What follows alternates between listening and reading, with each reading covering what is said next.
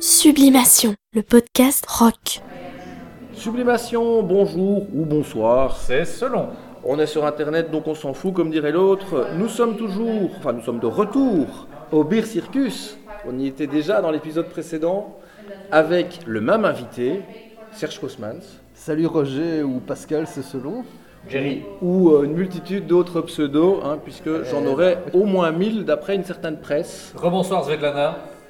Également avec nous l'assistante officielle de Sublimation, dont c'est la deuxième participation. Donc euh, Troisième. on ne traite pas Avec Olivier Gosserine. Effectivement, mais c'était pas déclaré. Donc, mais en- là, comme on le dit dans l'émission, en même temps, c'était assez maladroit de notre part, mais bon, Voilà. voilà. Sans pour la TVA, vous arrangez quoi. C'est ça, voilà. Et euh, comme quoi on ne traite pas si mal les femmes dans Sublimation, puisqu'elles reviennent. Zetlana, bienvenue parmi nous.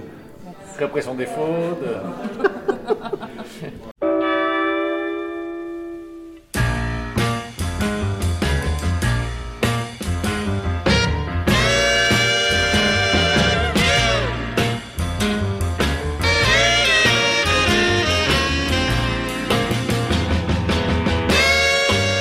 Sublimation. Serge, tu as aussi en fait un, un podcast, même si tu n'y parles pas, hein, sur Radio Rectangle. Ouais, c'est plutôt une mixtape. Une on mixtape. appelle ça podcast parce que Ouais. voilà, c'est la mode, mais c'est une mixtape fondamentalement. Ouais, clairement, qui s'appelle Le Grand Remplacement, À fond.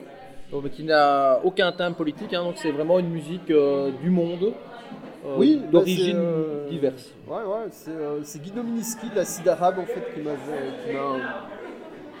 qui est ma principale inspiration pour le coup, à part que il- donc il avait un podcast euh, à côté de, son groupe et de son DJing où il présentait des morceaux de, musique euh, du monde. Mais lui parlait. Et moi j'ai fait des tests où je parlais, et ça, j'étais pas très convaincu, donc euh, j'ai préféré faire une mixtape. Et moi, mon idée n'était pas tellement de défendre, comme lui le fait, l'idée. Euh, Enfin, elle est sous-entendue que l'idée euh, que la- si, tu, si tu convaincs les gens par la musique, et ben ouais, euh, ça, ça combat le racisme d'une certaine manière. Quoi. Chez, chez lui, c'était très appuyé, moi, c'est sous-entendu, mais c'est surtout que j'étais vraiment marqué par la bande originale de Blade Runner quand j'étais euh, adolescent. Et que, tout ce côté euh, musique du monde, mais électronique et trituré et tout, euh, My Life in the Bush of Ghosts de, de Brian Eno et David Byrne, c'est un peu pareil et tout. euh. Ça, c'est vraiment ce que j'ai envie de. Enfin, c'est- Blade Runner se passait en 2019. Ouais. Et euh, voilà, c'était un peu. C'est un mishmash. Ouais, c'est un peu le son que j'avais envie de, de proposer dans les années 2019-2020. Mais euh, voilà, après, tu as tout le côté euh, potage qui ressort. Ça et joue pas dans de la world. Ouais, j'ai en- j'ai envie de passer des, des morceaux en flamand. Euh, Oui, de cocaïne et d'avortement, et des, des conneries dans le genre. Quoi, tu vois. Mais il y a de tout, hein. il y a des sons indiens, euh, bulgares, ça vient de Oui, partout. mais hein. il y a, Turquie. oui, il y a surtout, euh, euh, il y a surtout une envie de faire un truc à la Blade Runner, mais avec le côté quand même que moi, que moi j'aime bien. On parlait des crams et tout tout à l'heure, tout le côté garage. Et donc c'est vrai que les reprises en indien de d'Iron Man, de Black Sabbath et tout ça, ou en thaïlandais, je crois même, euh, ça, ça, m'éclate quoi. Je trouve ça vraiment terrible que ça existe et ça me fait rire. euh, je crois que ça fout une bonne vibe en fait. euh. Ok, bah c'est donc un, podcast, ou une mixtape plus exactement, sur Radio Rectangle qu'on recommande. J'en ai, ai écouté quelques-uns en préparant l'émission c'est vrai que ça fait voyager. Euh, c'est l'idée, oui. ça, ça accompagne certaines de vos occupations quotidiennes, euh, comme euh, au hasard, euh, ranger son appartement. Faire la, Repasser. faire la cuisine, mais avec beaucoup de curry. Ah oui, par exemple. Bonne idée aussi. On va rester dans, dans l'ambiance. Tu as mentionné Guido de Acide Arabe. Oui. Et on, va- on va écouter un de leurs titres. Ouais, Samira, je pense que c'est celui que je préfère de leur carrière. Je les ai jamais vus live, mais je les ai vus en DJing et c'était formidable. Ok, on écoute Samira par Acide Arabe qui amène donc des, des ondes un peu euh, orientalisantes euh, dans l'acide 808 à fond. les deux ensemble, dans Sublimation. Ah, ça ira, ça ira. Samira, Samira.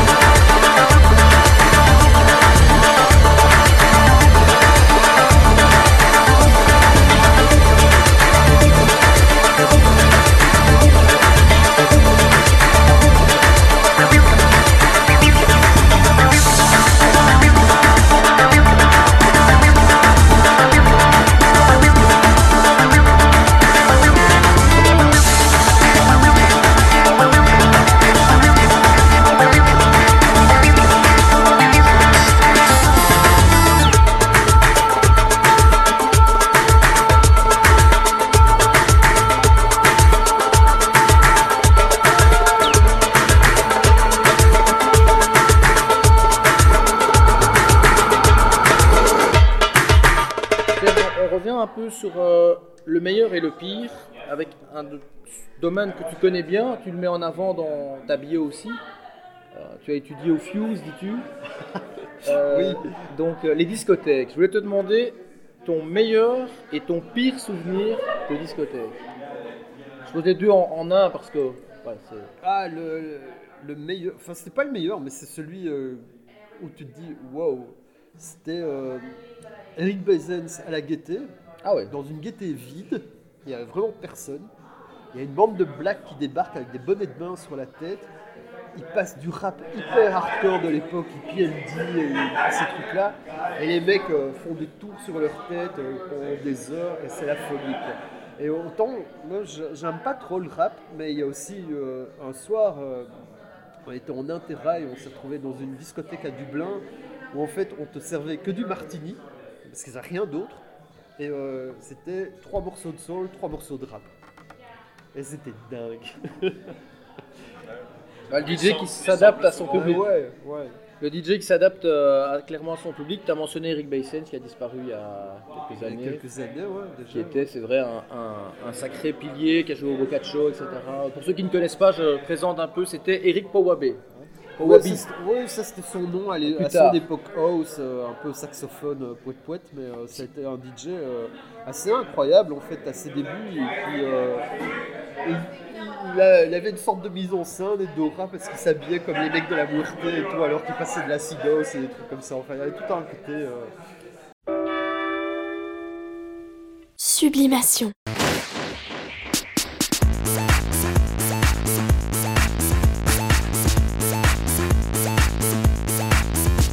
Premières armes, je les ai fait à Gand.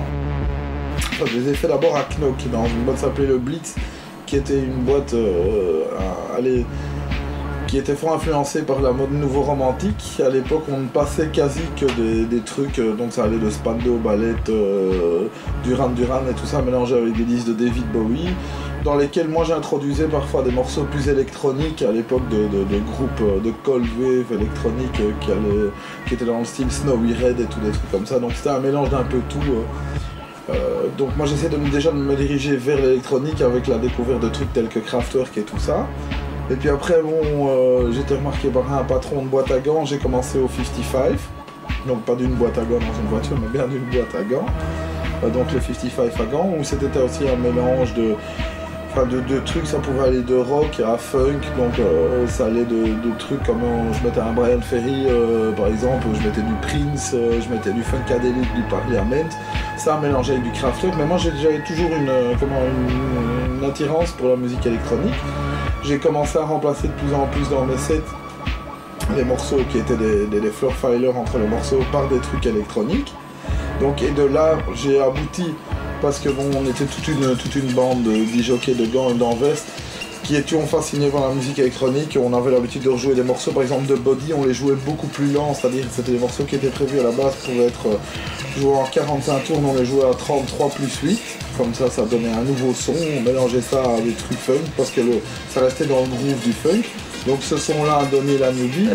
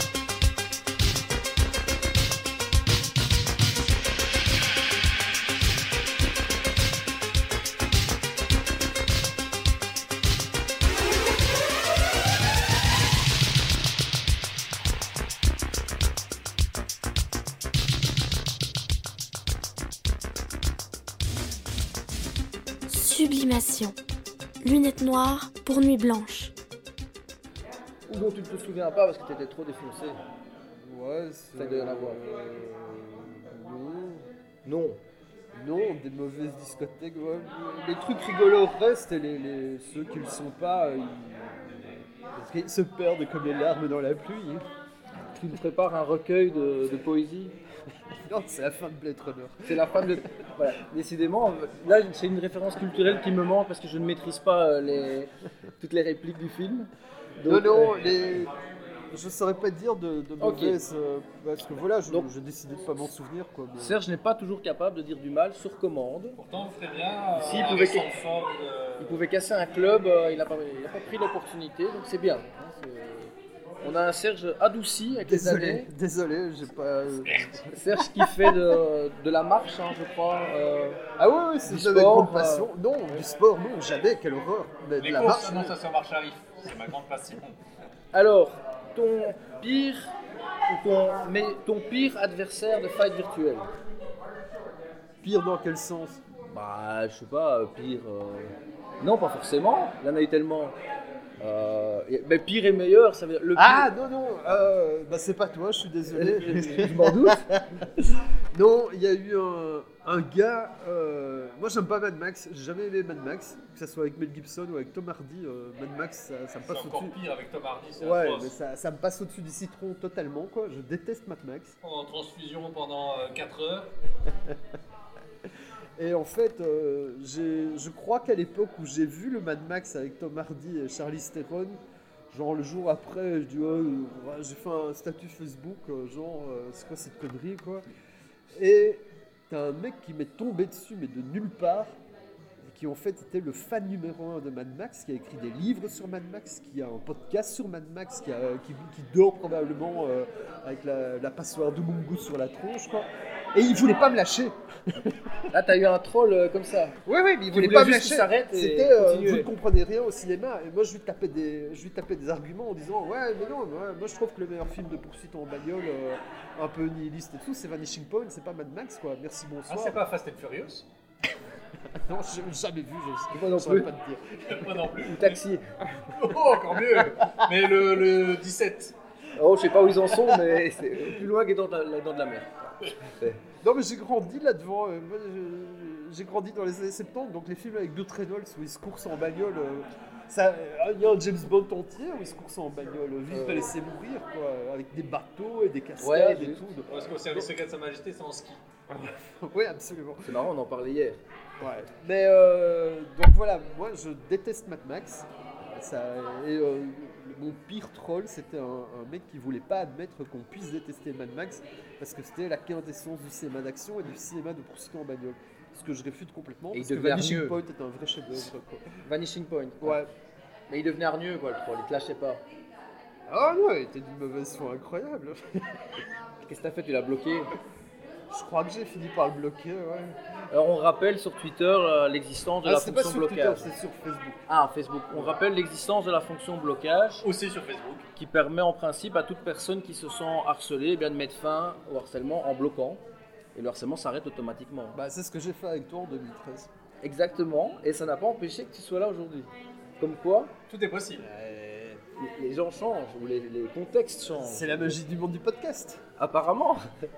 Alors, c'est intéressant que tu viennes avec cette, euh, cette référence, puisque je voulais qu'on parle un peu de la, la ligne du temps. euh, Qu'est-ce qui t'amène là Puisque c'est vrai qu'on s'est on s'est connus d'une façon originale par Internet. hein. C'est marrant, on dit aux gens maintenant comment vous vous êtes connus, par exemple au couple. Et ils te disent Ah ben c'était sur Internet, c'est un peu gêné. Nous on s'est aussi connus sur Internet. c'était pas Tinder. Ah non, c'était pas Tinder, ça n'existait pas. C'était bien avant. Moi je me souviens de toi à partir de 2004. C'est possible, j'ai pas vraiment de souvenir de cette époque-là. euh, du moins sur le net, j'ai le souvenir de ce que je faisais à cette époque-là. mais- Et c'est quand tu tenais ton blog sur euh, Skynet euh, et où tu, tu avais le pseudo Jean-Charles Bronson à l'écrit euh, dans Zone 02 en parallèle. Ouais, enfin c'était le pseudo qui signait. Tu avais euh, aussi un blog sous ce nom-là, je pense. Hein T'avais- Non, non, non. Ah, Tout- euh, Tes chroniques étaient. euh, Jean-Charles Bronson, c'était le c'était un concept en fait. C'était juste la signature d'une chronique dans Zone 02. Une chronique genre de 2000-3000 signes, pas plus. Après, dans Zone 02, j'écrivais son mon vrai nom. J'écrivais, Ouais. j'interviewais des, des stars. Ouais, Jérémy Régnier, Émilie Dequesne, compagnie. ouais. Je faisais une chronique sur les bars. Et je faisais encore deux, trois petites choses. euh. Ça couvre un peu toutes tes activités là, ce que tu es en train de résumer. euh, Enfin, une partie dans, dans le- Ouais. dans la culture, hein, je pense. Je sais que tu Ouais. fais d'autres choses à côté, mais. Ouais, ouais. c'est des choses que je sais faire, ouais. Ouais. Alors, euh, Bronson, donc c'est. Moi, ça a attiré mon attention parce que c'était des chroniques trash. C'était généralement euh, de, de- Bah, je trouve pas, moi. C'était négatif. Non, pas forcément. C'était pas des éloges. Bah, ça cherchait à faire rire, quoi. Ouais, ça cherchait, c'est ça. C'était de la satire. Ouais, si On veux, pourrait ouais. dire, Marcel Sell dirait, c'est de la satire. Ouais, après, S'il euh, faut je suis pas tout à fait d'accord. je suis pas toujours d'accord avec ce que Marcel Sell trouve drôle ou pas, quoi. Ah bon, ça, euh, c'est ça, c'est une question de goût. Il Ouais. écrit quand même pour euh, André Lamy, quoi. Oui. Est-ce que vous connaissez Muriel Robin? Oui Vous connaissez son sketch du noir? Oui Voilà, c'est l'histoire d'une femme qui a une fille qui va épouser un... Très bien. Alors, euh, tu, donc en 2004, tu apparais. euh, moi, je te découvre à ce moment-là, et tu- ta carrière avait commencé bien plus tôt, puisque tu as été rédacteur en chef de Riffraff. Et ça, je, je parcourais Riffraff à l'époque où tu y écrivais, mais sans te connaître. Je faisais pas attention aux, aux- aux dates. Tu devais être tout petit. Non, c'était en jusqu'en 99. T'as écrit dans Riffraff en 99. Oui, oui, j'ai arrêté en 99. Ouais, là, j'avais la. Enfin, j'ai continué à écrire après sous un pseudo, mais j'ai arrêté d'être rédacteur en chef en 99. Non, non, j'avais la petite vingtaine et on trouvait le, le Riffraff euh, à Louvain-la-Neuve chez Caroline Musique. Là, c'est vrai que ça existe encore. Ah ouais, absolument. Et donc moi je te découvre aussi dans les, les, les- les liens entrants de poprock.com parce que tu avais mis un, un lien vers le, le site et tu, le- tu recommandais poprock sous l'intitulé Supermarket Musique. Et d'abord, j'ai- et je ne me rappelais pas parce que, allez, au départ, je me suis douté que c'était euh, péjoratif. Et donc on se- on s'en est amusé dans l'équipe de Pop Rock en disant connaissez-vous ce blogueur? Et là on t'a découvert et c'est vrai que tu es devenu un personnage où euh, je ne sais plus comment ça a commencé, mais tu es devenu régulièrement un intervenant dans les commentaires hein, de Pop Rock à l'époque. Ouais, tu, tu soulignais nos, nos erreurs, euh, des choses comme ça. En fait, il y avait ton côté troll déjà. Oui, je me souviens pas tellement de pop rock, je me souviens de ton blog à toi. Oui, là, en parallèle de ouais. Pop Rock. Ouais, je Ouais, mélange peut-être un peu les deux. C'est vrai que j'ai eu un, un blog en parallèle à partir de 2005. Ouais. Et là, nos deux blogs servaient de, de, de base de missiles euh, respectifs. hein. C'est-à-dire qu'il y, a eu une pé- Ouais. il y a eu une période où on s'est un peu chamaillé. Mais voilà, mais ce qui est amusant, c'est que visiblement, on avait un certain recul suffisant que pour ne pas être fâché à vie au point de ne pas savoir s'asseoir à la même table. Je tiens à le rappeler, parce qu'on a déjà dit ça hors contexte, c'est pas le cas de tout le monde. Euh, je crois que c'est comme quoi on peut être très virulent, y compris réciproquement à une époque, et finalement après se dire ce n'est que de l'internet. Ouais, euh, euh, déjà, je crois que c'est moi qui ai attaqué. Oui, t'as attaqué en premier, oui. Ça, il faut le reconnaître et il faut l'assumer. Donc euh, voilà. Après, je vais pas m'excuser, mais, Ne le demandez pas. mais, euh, puis oui, en fait, euh, euh, moi, je, euh, je prenais ça comme un jeu. T'es pas le seul avec qui je Ah, suis moi je l'ai pas mal vécu. Internet. Moi je l'ai pas mal vécu. Et euh, avant, en fait, ce qui s'est- moi, disons, quand je travaillais à Riffraff, c'est vraiment le, le net est apparu, tout ce truc Internet. Donc au début, quand, quand j'étais rédacteur en chef, les, euh, les, les rédacteurs, ils m'envoyaient des disquettes par la poste. Et puis un jour, on a installé l'email, et tout était beaucoup plus facile du jour au lendemain. Et puis, euh, des gens écrivaient des erreurs dans les articles, et du jour au lendemain, tu pouvais vérifier si les erreurs étaient euh, publiables ou pas, ou si c'était des erreurs. enfin, bref, et donc toute cette vie a changé, et à un moment, moi, je me suis retrouvé sur le forum du magazine Technica, qui était un super chouette forum. C'est pas très connu, ça a dû toucher euh, 50 personnes euh, en tout en Europe. Mais c'était vraiment super. Et il y avait une répartie monstrueuse, quoi. Et on se marrait bien, on se clashait, on se bagarrait, euh, on s'insultait aussi. Ouais. Et euh, une fois que je, je crois que le forum a été bazardé genre en 2001-2002, et après je me suis senti un peu orphelin de ça parce que c'était un espèce de ping-pong qui me plaisait bien. Euh, il y a eu rendez-vous.be à l'époque, qui, euh, Un site de rencontre. qui- un site de rencontre, mais le forum du site de rencontre était assez euh, Généraliste. Ouais, généraliste. Ça parlait de musique, ça parlait de culture, ça parlait de, de bar, ça, ça parlait de conneries aussi, ça se clashait pas mal aussi. Et il y avait un peu cette émulation, mais elle était pas pareille, elle était très mollassonne. Et en fait, c'est surtout marrant, c'est que la- beaucoup de pseudos, en fait, sont toujours actifs sur Twitter, Ah ouais Facebook. De l'époque.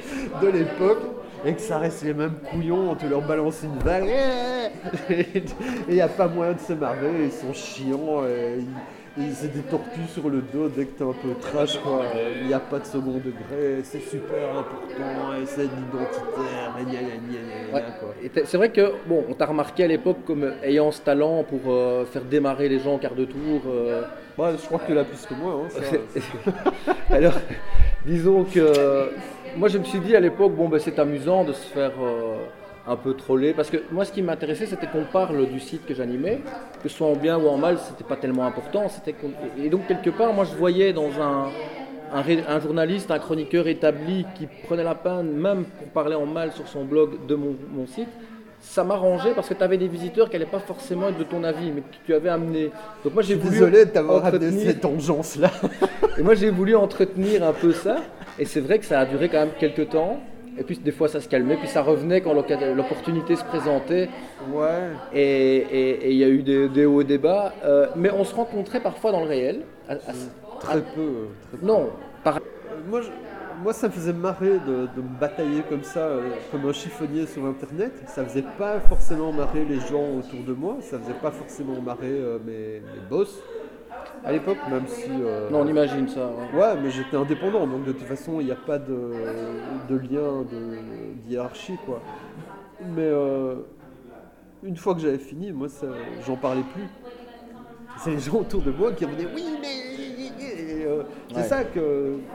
Tout à l'heure, enfin, je sais pas si on peut dire tout à l'heure, mais c'est ça que le, le truc qui m'emmerde le plus quand t'as un clash, c'est pas le, le- le lien malsain ou pas malsain, rigolo ou pas rigolo.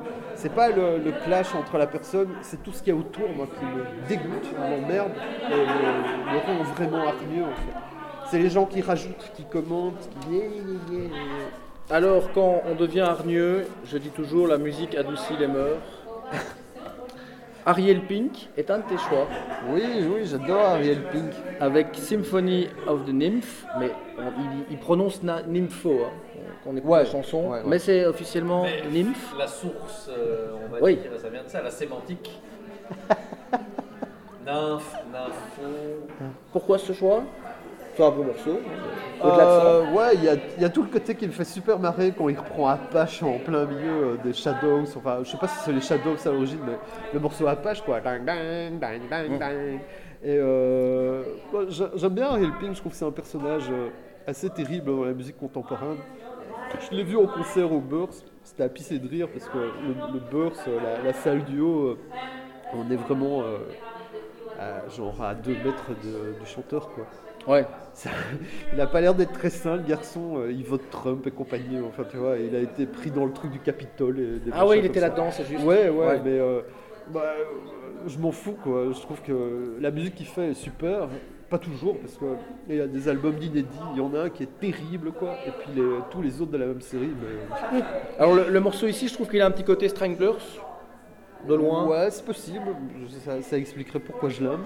On l'écoute, Symphony of the Nymph. She's a nympho at the discotheque. She's a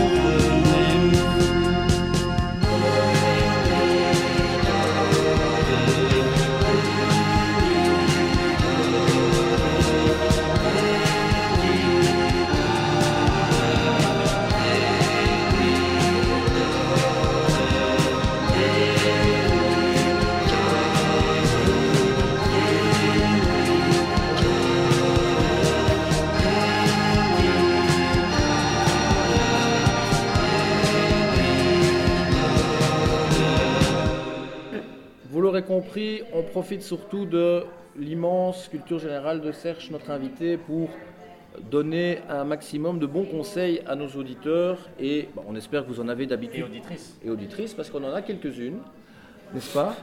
Dont Svetlana, tu, tu, euh, nous écoutes euh, et ici carrément en live. Donc, euh, Dans le sud de la France aussi.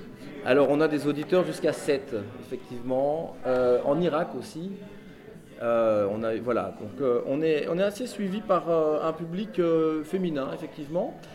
Euh, tout cela pour dire que, euh, eh bien, donc, euh, n'est-ce pas, euh, la question suivante, c'est le Mont Rushmore.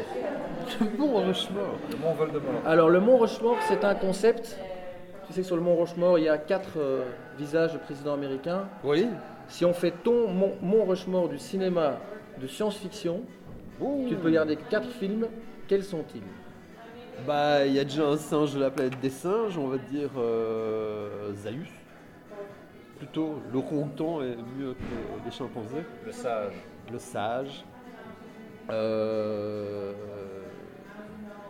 Blade Runner, forcément.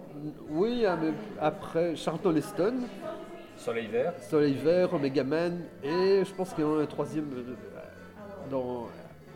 La Oui, bah, des la singes. planète des singes. Ouais. ouais, voilà. Il a sa trilogie euh, science-fiction dark là à la fin des années 60 et euh, ça c'est- vraiment fondateur. La Trinité. moi, quoi.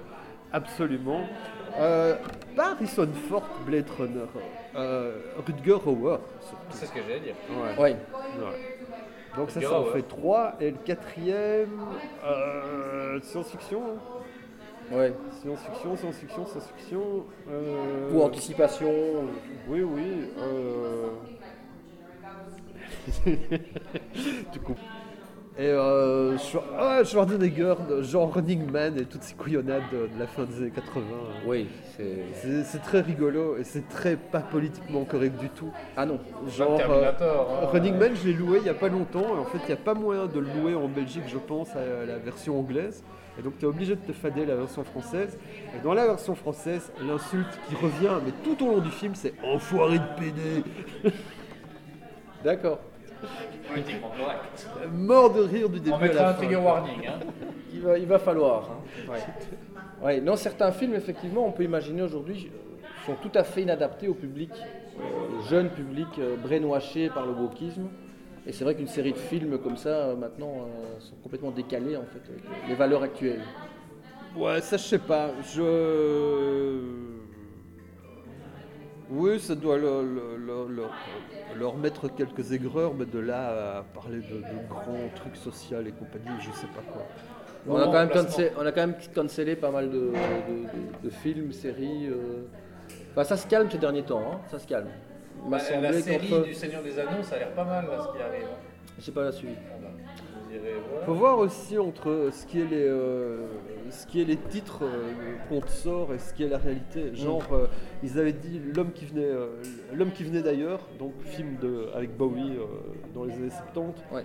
En fait, ils, a- ils avaient annoncé la série parce que maintenant il y a une série tirée de ça, comme étant, euh, maintenant c'est un acteur black, euh, c'est le gars de 12 Years a Slave et euh, une femme qui ont les rôles principaux. Et donc c'est ouh, scandale. Mais en fait, c'est pas ça du tout. C'est que le black dans l'histoire est l'extraterrestre suivant et que le personnage joué par Bowie existe toujours. Donc c'est une espèce de suite. Et ça, c'est.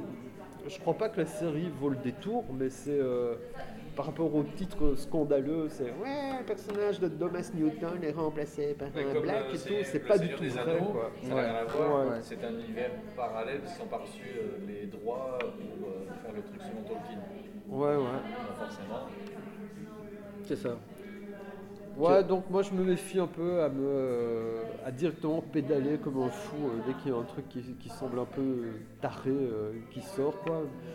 Après, euh, ça j'en ai écrit une chronique. C'est vrai que la, la reine d'Angleterre à l'époque d'Henri VIII, jouée par une actrice black, c'est un peu too much. César, ça. Il y a une Ouais. forme- disons qu'il y a- là, il y a une forme d'anachronisme qui devient euh, vraiment décalé. Quoi. Bah ça devient politique, c'est pas tellement de plus- un rôle et tout. Il y a eu plein d'épisodes de Black Mirror avec des acteurs black et asiatiques où tu, tu te poses même pas la question de savoir si, euh, si t'es dans un truc euh, qui te choque ou pas, parce que l'histoire fonctionne, les, les gens jouent très très bien. Euh, Il y avait une histoire de Black Mirror, c'est pas le meilleur épisode de Black Mirror, mais c'est un Black Mirror qui se, par- qui se passe en Islande dans un futur proche. Il y en a fait, des blancs là-bas. hein. non, mais il y a des musulmanes dans l'épisode de Black Mirror. Elle te dit, ouais, ça va arriver un jour, quoi, tu vois. T'es pas choqué par ça, parce que c'est. Ouais, c'est de l'anticipation, mais c'est de l'anticipation qui te choque pas. Si on te met James Bond Black, c'est politique. Dans Star Trek, il y avait que des blancs. Non, on dit, euh, Non, loin de là. C'est vrai Ah oui, non, dans Star Trek, dans. Ouais, ouais, non, je, je confonds.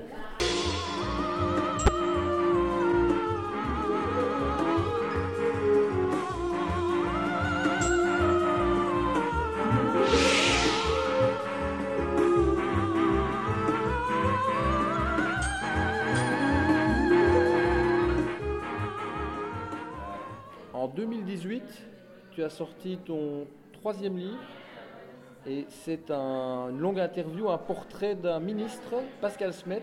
Ah, il était ministre à l'époque, ouais, il est plus maintenant. Enfin, peut-être que le redeviendra, on sait jamais avec. euh, Les dynasties. Un ministre controversé à l'époque et euh, c'est le thème de ton livre puisque c'est euh, cible publique, euh, le- Oui. le- les attaques notamment qu'il subissait et tu en démontais certaines comme étant injustes d'ailleurs. C'est un peu ça le, raison- le raisonnement. Euh, oui, euh, oui, oui. Tu le trouvais trop attaqué en tout cas. Euh, C'est comme ça que je l'ai perçu. Hein. Ouais, ça je sais pas si on trouvait toi- trop attaqué, mais en tout cas, l'idée avec l'éditeur au début, c'était que c'était un mec qui se faisait mais démonter mais continuellement dans la presse, sur les réseaux sociaux et compagnie, et, euh, dont nous, on, s'en fichait un peu quoi. C'est c'est Bruno Washkop, c'est un, un très bon ami à moi, qui était euh, l'éditeur. Et donc l'idée c'était un moment, mais euh, allons voir ce que ce gars a vraiment dans le ventre, ce qu'il raconte, euh, ce qu'il défend et compagnie quoi. Et euh, bah, j'ai accepté, c'était quand, quand je travaillais à Wilfried, donc le côté politique n'était pas trop déplacé. Et euh, bah, c'est un gars rigolo, Pascal Smet, il, il est vraiment marrant. Tout n'a pas été publiable parce qu'en matière de langue de fiel, c'est quand même un champion quoi. Ouais. Ouais, ouais, à fond. Mais euh, c'est un mec très sympa. Après, euh, voilà, la, la politique euh, qu'il défend est polémique, la politique qu'il défend est discutable. Moi, je m'en fous. J'habite plus Bruxelles, je ne veux plus habiter Bruxelles, donc sa vision de Bruxelles, pour moi, elle est valable, mais c'est pas forcément celle que j'ai envie de défendre ou que j'ai envie de soutenir, quoi. Mais euh, ouais, c'est un, c'est un chouette personnage. C'est un, c'est un très bon, très très bon client en interview. euh. C'est ça. Donc ici, c'était un, c'était un choix à l'époque un peu surprenant parce que allez, ça semblait un peu aller dans le sens de, du système, j'avais envie de dire, dans, le- du côté, euh, voilà, j'ai écrit sur un ministre pour Voilà. plutôt en Voilà. du bien. pas vraiment vécu comme ça en fait. Ouais. Euh, C'était pas.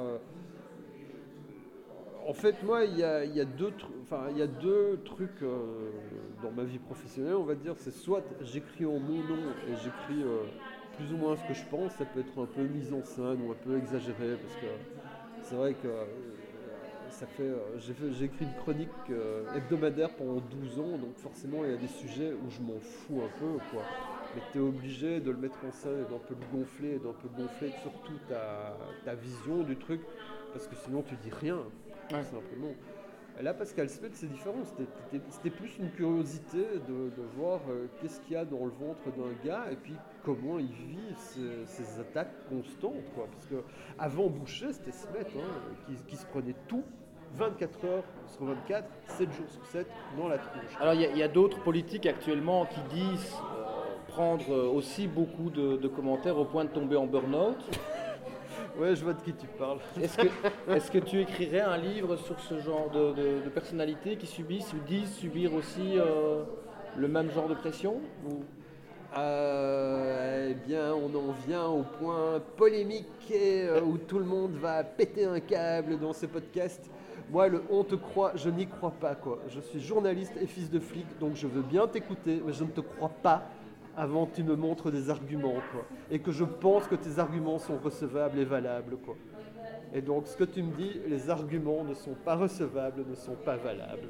Oui, ben, ça, tu rappelles les principes de l'état de droit en fait, hein, Sans doute. qui sont toujours en vigueur, euh, quoi qu'on Ouais, on en, ouais, on moi, en dise. ou- ouais. Moi, le côté, euh, le côté journalisme militant, ça m'intéresse pas du tout. Déjà à l'époque, euh, bêtement de la musique, hein, parce que euh, c'est un truc dont, dont on se rappelle peu de nos jours, mais euh, les débuts de la house et de la techno et tout, c'était très très militant.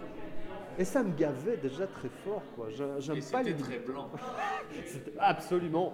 C'était très blond et le rôle des blacks, qui était pourtant prédominant, était complètement créé, quoi. euh, Ouais. on en parlait avec Olivier, Ouais. évidemment, c'est la rencontre euh, de, de- de- À Chicago. Ouais, tout à fait. Des blacks qui découvrent. Ah ouais, ouais, tout, le truc d'appropriation culturelle est complètement bidon parce que évidemment tu as une appropriation culturelle du blues par les blancs et euh, elle est historique. Mais l'appropriation de Kraftwerk euh, des Allemands plus blancs que blancs euh, Ouais. qui font du vélo et qui mangent du fromage par les blacks gays de, de Détroit et Chicago elle est quand même pas négligeable non plus quoi.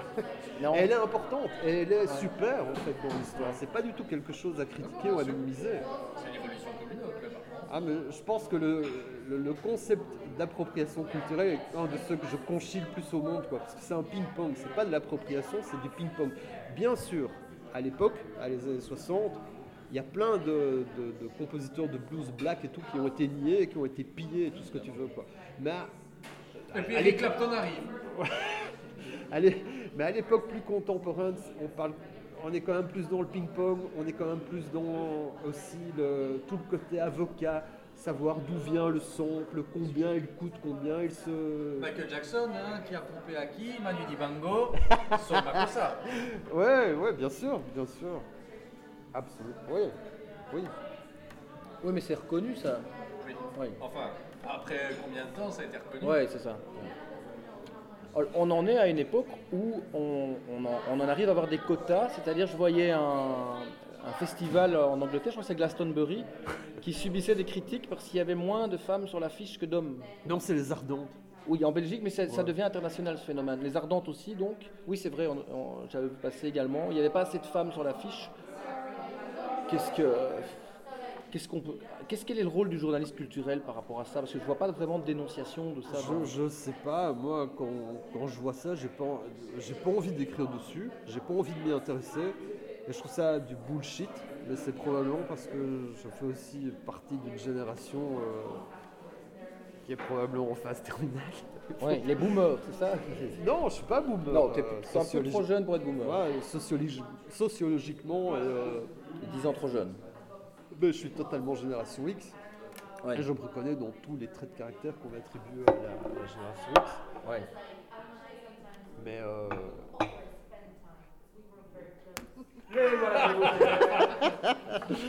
le non, le truc c'est de l'espèce d'enculage de mouche. euh, sur- je n'ai pas envie d'y participer. J'ai pas envie d'avoir un commentaire à faire là-dessus. Ça va à l'encontre de. Pour moi, le, le rôle d'un programmateur, c'est d'offrir la meilleure affiche possible aux gens susceptibles de venir à son festival. Donc, que ce soit des femmes, des hommes, des, des gays, des, des noirs, des, des- des asiatiques, on s'en branle. Des transsexuels, on s'en branle. En disant ça, c'est la meilleure affiche qu'il faut. quoi. Tu passes pour réac en disant ça, alors que c'est le bon sens. c'est Non, bon c'est la, la musique qui Non-binaire, compte. il faut des non-binaires. C'est la musique qui compte. Et les pas le- toilettes du pas festival doivent être. Ouais, mais ce que moi, je verrais les choses autrement, ça devrait être les choix du public. Et si le public, y compris féminin, plébiscite Ah, des non, artistes ça- féminins, ouais, non, ça, moi, je suis pas masculins, forcément d'accord. Moi, j'a- j'aime bien les, des spots éclairés, en fait. Et des toilettes pour vegan Oui. et végétariens. tu veux dire par là que c'est vrai qu'un festival alternatif ou underground euh, ne fonctionne Non, pas non, mais avec les même, même euh, pas que pour les festivals. Moi, j'aime bien des spots éclairés, des gens qui ont une espèce de vision et qui font participer les gens autour d'eux à des visions. Et euh, que cette vision soit inclusive ou pas, on s'en fout un peu. Par contre, que dans leur processus euh, d'arriver à promouvoir cette vision ou à l'imposer et tout, il y a des femmes, des hommes, des gays, des trans et tout, ça, oui, ça c'est cool. Mais euh, que tu te dises, ah ma vision, euh, je veux qu'il y ait autant de femmes, autant d'hommes, autant de gays, autant de noirs, autant de trans sur scène et tout, je la trouve bidon. Quel que soit leur talent. Ben euh, Ben oui. Oui, quelque Ah, les part. quotas, les quotas.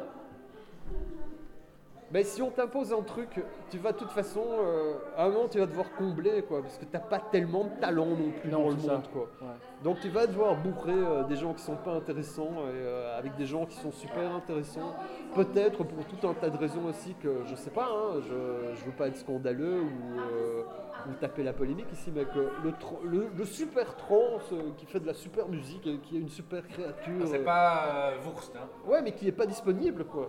Et donc tu vas devoir euh, aller au numéro 2, au numéro 3, au Ouais. numéro 4, au numéro 5, et puis finalement tu vas te retrouver avec le numéro 17, et tu es juste obligé de mettre le numéro 17 parce que tu dois correspondre à tes quotas, Voilà. alors que si tu as l'espèce de vision du programmateur, ben, ton numéro 17 tu t'en fous, et tu mets un truc, euh, ouais, ben... euh, ouais, il y a peut-être- effectivement. Il y a peut-être il y a peut-être deux gros, euh, je sais pas, des groupes à la fête nos morts, des gros tatoués euh, hyper musclés, bah c'est pas grave. Mais ils sont binaires. Alors, en parlant de, de- de talent, tu avais un favori pour les Magritte cette année? Les Magritte, non, j'ai pas suivi ça. Là, la, la grande cérémonie de cinéma subventionnée euh, par euh, la fédération qui a eu un, un record d'audience extrêmement bas. Le 27 000 spectateurs, je crois, le plus, bas, C'est pas tout- comme l'Eurovision. c'est le plus bas de tous les temps. Euh, voilà. Donc tu n'as pas suivi la grande remise de prix du cinéma euh, belge Non, moi, francophone. je, je me suis retrouvé il y a quelques années dans une after avec des, des gens qui, qui avaient été au Magritte avant. Mais c'était l'after des techniciens et tout ça, et c'était assez sympa, et c'était assez marrant, rigolo. ça. Ouais, ouais. Puis surtout, euh, ça a duré jusqu'à genre 17h le lendemain. Ça fait une after. ouais. ouais, une vraie after. ouais.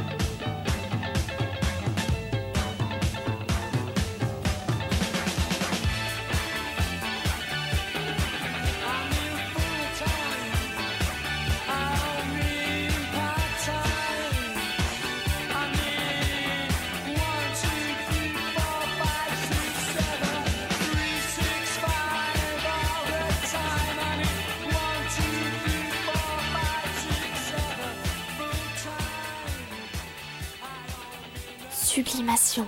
Eau bouillante sur panier de crabe. On revient au Mont Rushmore, un concept dans Sublimation où je demande à l'invité de citer les quatre figures éternelles gravées dans, la pierre, comme euh, le Mont Rushmore aux États-Unis. Et maintenant pour les DJ, Serge. Alors, euh, mon premier, genre, euh, George Washington, c'est ça? Ouais, ouais, chronologiquement, oui. Ouais, bah, euh, ça serait un gars qui. euh, je connais son vrai nom, je sais pas si c'est adéquat de le dire, je pense que non. Il a travaillé à la RTBF. Ces dernières années, c'est un peu fait euh, dégager dans des sales circonstances, d'après ce qu'on m'a raconté. C'est un gars qui s'appelait Deep, en fait, il y a très très longtemps, peut-être 40 ans, sur euh, SIS Ah oui, la fameuse radio. euh, fameuse radio libre. Et en fait, c'est euh, c'est un mec qui passait justement des, des remixes de Dépêche Mode et de Tanguy Ghost Hollywood et de Durand Durand, je pense. En fait, c'était chaque fois, euh, il avait une heure à lui et euh, tous les morceaux un peu pop que tu avais l'habitude d'entendre étaient transformés parce qu'il passait les phases B, les, les méga mix, les, les Extended remix. euh, Extended Remix. Il a passé le sex mix de Relax dans, dans- dans- dans son entièreté, je pense. Moi j'avais 13 ans à l'époque, euh, ou même moins, mais euh, le sex mix de Relax, je crois que c'est euh, 20 minutes, 30 minutes avec Ah, des, ouais, des ouais, bruits tirette et de mecs qui sucent quoi. Donc euh, comme- il passe ça l'après-midi et toi t'es ado et t'entends ça et tu dis Ah, il se passe un truc hein. Et donc ouais, lui c'est pas un DJ véritablement parce qu'il je pense pas qu'il ait fait des soirées et qu'il ait, euh, ait joué ou presté euh, dans, dans des discothèques. Mais c'était euh, un mec qui présentait des trucs à la radio, mais qui étaient vraiment pas des trucs de radio du tout, quoi. C'est DJ dans le sens anglophone, quoi. le- Ouais, genre Wizard et euh, les, les mecs de, de l'Hacienda et tout ça. Oh, D'accord. Ouais. Donc oui, lui c'est euh, le premier. Après, ben, Eric Bezens, comme on a dit, euh, DJ de la Gaieté, du Bucket Show et d'autres boîtes après. Moi je l'ai surtout euh, entendu à la Gaieté. Et lui, euh, c'était vraiment, euh, c'était vraiment la base pour moi parce que c'était les... euh, il avait des séquences, donc si tu vois Eric Bezens, euh, je sais pas moi, euh, en mars et que tu le revoyais en septembre, sa séquence allait être exactement la même, mais c'est- elle, elle était très cohérente parce qu'il y avait euh, un truc assez dark, très beat comme ça, mais dark. Mais ça pouvait passer des Crumbs, à Fat Gadget, Année en Jugement, Afcon 242, en revenant par Dirty Dose, et après ça, euh, du rap euh, un peu tordu, de la new beat un peu sombre et tout. Et, euh, Un vrai éclectisme, en fait. un vrai éclectisme et surtout un truc. euh, En fait, un de mes meilleurs copains à l'époque a été très proche de lui, mais après on s'est perdu de vue parce qu'on s'est évidemment engueulé, vu que je m'engueule avec tout le monde. Mais, mais, mais, euh, son truc à lui, c'était vraiment c'était de tout écouter et dans chaque album, chaque maxi, il y avait un truc à tirer. Quoi. Et ça, moi, je trouve extraordinaire. Un travail de recherche. euh, Un travail de recherche mais de fou. Et c'était vraiment même des, des trucs. euh, Il y a un truc qui passait à la gaieté, je l'ai jamais vraiment retrouvé, mais euh, c'est un truc de collectionneur en fait. C'est un espèce de jazzman hollandais. qui- a une séquence, un break en fait, euh, qui dure assez longtemps sur un, sur un de ses albums. Et ce break passait entre, je pense, Requiem pour un fond et Sex Machine ou un truc comme ça. Il y a Ackerman, je pense, je suis pas certain. Donc, ouais, moi, c'est. Autant l'un m'a appris à, à finalement à sortir du canevas pop pour aller dans des trucs euh, euh, que c'est plus vraiment ancré parce que ça parle dans tous les sens. Autant l'autre c'était euh, chercher le bon truc, même dans des machins dont tu n'attends rien. Quoi. Et euh, ça j'aime bien, c'est un truc que je fais, surtout que maintenant, euh, voilà, tu écoutes une demi-heure sur YouTube, tu as un album qui te plaît pas, mais il y a un morceau que t'aimes bien, et euh, tu, tu vas choper ce morceau-là. quoi. Ouais. Ouais. Alors le, le troisième, on va peut-être devoir stopper après, mais le- Ouais, ouais. pour euh, que je réfléchisse. Le troisième c'est Yvan Smag. Ah oui. Ouais, super DJ. euh, j'ai une histoire assez particulière avec lui parce que pendant des années j'ai voulu le voir jouer et c'est jamais arrivé parce qu'il était. euh, je pense qu'il était un peu tox et tout à l'époque. Et qui, euh, Il a la réputation d'être. Ouais, euh, il ratait beaucoup de ses rendez-vous. Je me souviens notamment du- du- d'une soirée en Espagne où à 2h du matin, et ouais, Yvan Smack, maintenant ça suffit, on se casse. Et il arrivé à 4h du mat, il a tout démonté. quoi. Mais on était au lit parce Ouais. qu'il n'y a plus moyen d'attendre. euh, Ouais. je pense qu'on l'attendait depuis 16h ou un truc dans le genre. C'est vraiment. Et euh, euh, aussi, c'est un truc avec les réseaux sociaux et tout, je le connais un peu en fait. On chatte de temps en temps, des trucs comme ça. C'est un gars très sympa, très ouvert, hyper connaisseur en musique, euh, forcément, mais en cinéma et en bouquin. D'accord. Ce gars-là te conseille des bouquins, mais de fou, euh, qui te changent ta vie, quoi, vraiment. Un vrai connaisseur dans tous les domaines, pas seulement sa niche. euh, Je pense qu'il est. Il y, a, il y a- il y a deux visions d'Ivan Smag. hein. On peut dire qu'il est très prétentieux parce qu'il y, a il y a tout ce côté Parigo londonien et, ça, et ouais. compagnie. Et puis un, tout- un tout autre côté qui est très, euh, très simple comme ça. Et te juste te donner Ah, toi, je pense que t'aimerais ça. Et paf, euh, c'est des, des trucs qui te retournent vraiment la tête en fait.